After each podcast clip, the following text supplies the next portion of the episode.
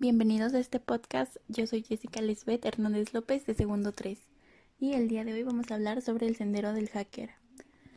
Bueno, existe una comunidad clandestina que opera y sobrevive en los oscuros rincones de la informática.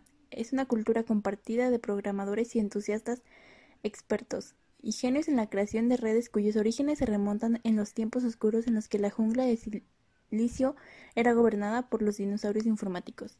Algunos creen que puede ser una exageración, que desde que apareció la primera computadora apareció el primer hacker. Los hackers fueron los que contribuyeron al Internet. lo construyeron. Los hackers crearon el sistema operativo Unix tal y como lo conocemos hoy en día. Los hackers dieron vida a Usenet. Los hackers fueron los artífices de World Wide Web. Incluso Linux está apadrinado por cientos de hackers. Los hackers son los sujetos que maquinaron lo que hoy en día es el Internet tal y como lo conocemos. La mayoría de los hackers programan y contribuyen al mundo de Linux y la mayoría de ellos les gusta estudiar la seguridad de la red e irrumpir en los sistemas. Los hackers son usuarios muy avanzados que por su elevado nivel de conocimientos técnicos son capaces de superar determinadas medidas de protección. Eh, su motivación para abarca, abarca desde el espionaje industrial hasta el mero desafío personal. Internet, con sus grandes capacidades y facilidades de conectividad, permite a un usuario experto intentar el acceso remoto a cualquier máquina conectada de forma anónima. Hay quienes los describen como ninjas modernos, pero a diferencia de estos, los hackers no llevan artículos ocultos ni armas para atacar. Las, la mayoría de veces se encuentran frente a una computadora y un teclado, casi siempre operan solos. En este documento nos centramos más, más que nada en las habilidades y actitudes de los hackers de software y de la ingeniería social, en los programas que regularmente utilizan, además de las tradiciones que dan sustento a la cultura compartida que originó el término hacker.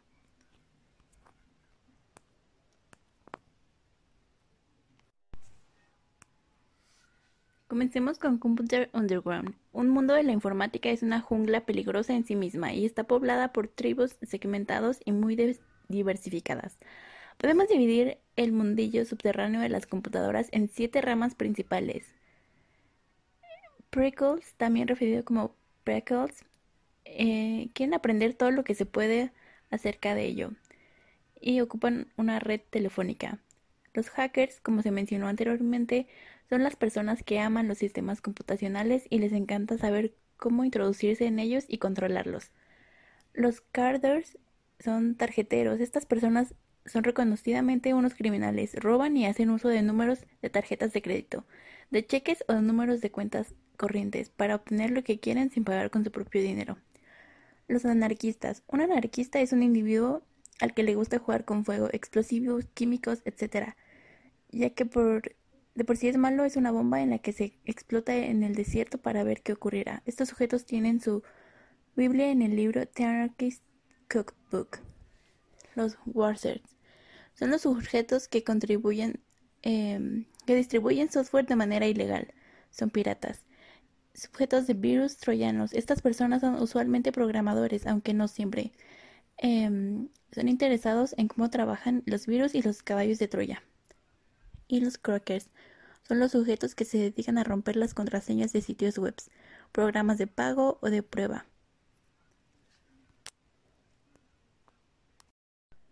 Ahora vamos con la actitud hacker. Hay que meterse en la cabeza de los verdaderos hackers de élite. Resuelven problemas y construyen cosas. Creen en la libertad y la ayuda mutua voluntaria. Rara vez son egoístas y proveen a la comunidad con la información y el conocimiento adquiridos con la práctica. El mundo está lleno de problemas fascinantes esperando ser resueltos.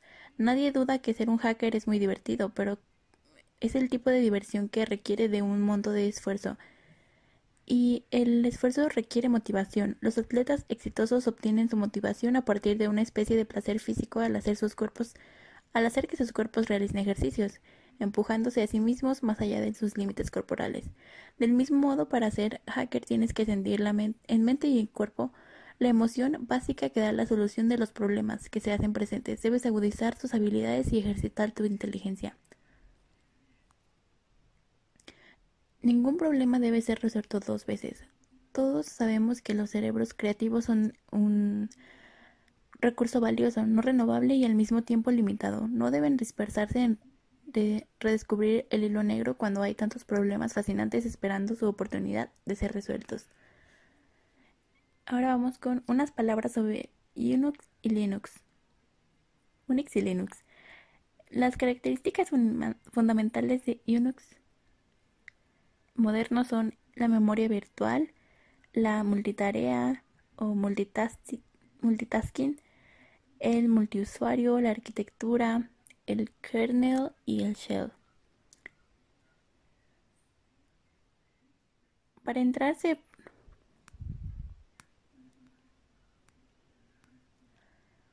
Los usuarios de Unix y Linux son sistemas operativos multiusuario. Cada usuario generalmente tiene su carpeta de usuario y ningún usuario excepto root puede acceder a los archivos que hay en este directorio. Usuario root. En cualquier sistema Unix, root es el que todo lo puede, el todopoderoso. Es la excepción que confirma la regla que el superusuario de estos sistemas cuando se hace un login como root es una máquina. Siente el poder bajo tus teclas y podemos hacer todo lo que nos pase por la cabeza. Permisos y privilegios. Todos y cada uno de los archivos y directorios del árbol jerárquico que monta nuestro sistema Linux tienen permisos o privilegios. Estos permisos dicen que para cada usuario del sistema si puede ejecutarlo, si puede ver su contenido o inclusive si puede borrarlo o modificarlo. Del mismo modo, cada elemento del sistema de archivos tiene un dueño. Con este tipo de consultas se pueden evitar estafas como las... También nos habla sobre la ingeniería social que se ha convertido hoy por hoy en una de las principales armas de los hackers. Es la forma en la que se puede conseguir información sin usar una computadora. Debemos tener en mente que la información no es más que una herramienta que otorga a la posibilidad de ser usada y manipulada en beneficio de quien le posee. Puede ver a un sistema informático como un cúmulo de información que ahí está, pero espera ser de revelada y el objetivo del hacker es conocer que existe algún tipo de información y hallar el modo de conseguirla sin violentar sistemas. No existe ningún tipo de información que sea totalmente inútil para un hacker. Un hacker siempre sabe que es bueno eh, conocer algo, captar y almacenar uno o dos datos, porque nunca sabemos cuándo vamos a necesitar la información que se recibe o adquiere. Nunca hay que dejarla en memoria propia, simplemente porque es muy volátil y la información puede perderse para siempre, a menos que uno tenga memoria fotográfica. Existen datos que requieren ser anotados en papel, incluso una servilleta puede ser útil de vez en cuando. O pasarlos a un medio extraíble como un disquete o memoria flash. También nos habla sobre las escalas. La escala es un criterio para clasificar las redes dependiendo del tamaño de la red recibe un nombre genérico. Puede haber redes que quepan en un solo cuarto, en un edificio o en una zona mucho más amplia. Debido a esto, las redes se pueden dividir en redes locales como LAN, Local Area Network, redes y redes de área local. Redes metropolitanas como MAN, Metropolitana Area Network y redes de área amplia como One World Arena Network. Eh, LAN es una red que, de datos para dar servicio al área geográfica máxima de unos pocos kilómetros cuadrados. MAN eh, o red de área metropolitana son las que cubren un área mayor a las de LAN y menor a las de WAN. Las redes de este tipo funcionan de manera similar a las LAN y la diferencia simplemente es el tamaño. Pueden ser públicas o privadas y abarcar desde un grupo de oficinas en edificios separados hasta una ciudad completa.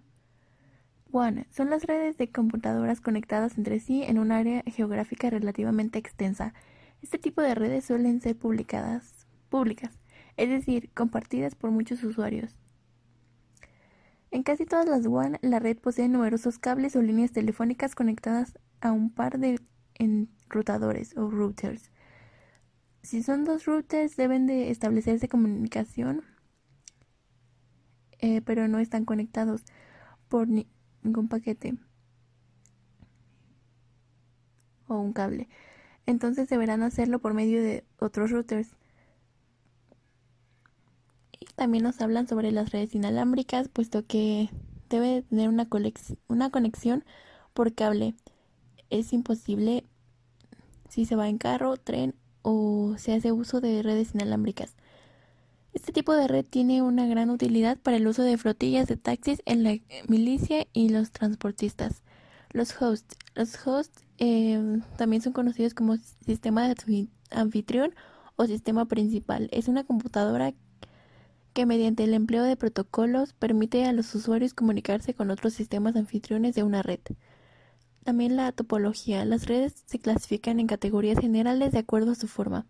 Hablando de redes locales, la topología se refiere a la manera de conectar de las computadoras o sistemas.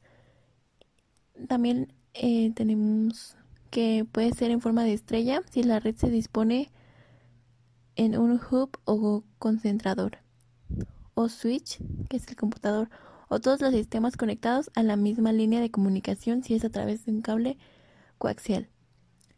Eso sería todo por el momento. Eh, muchísimas gracias por su atención. Nos escuchamos en un próximo podcast.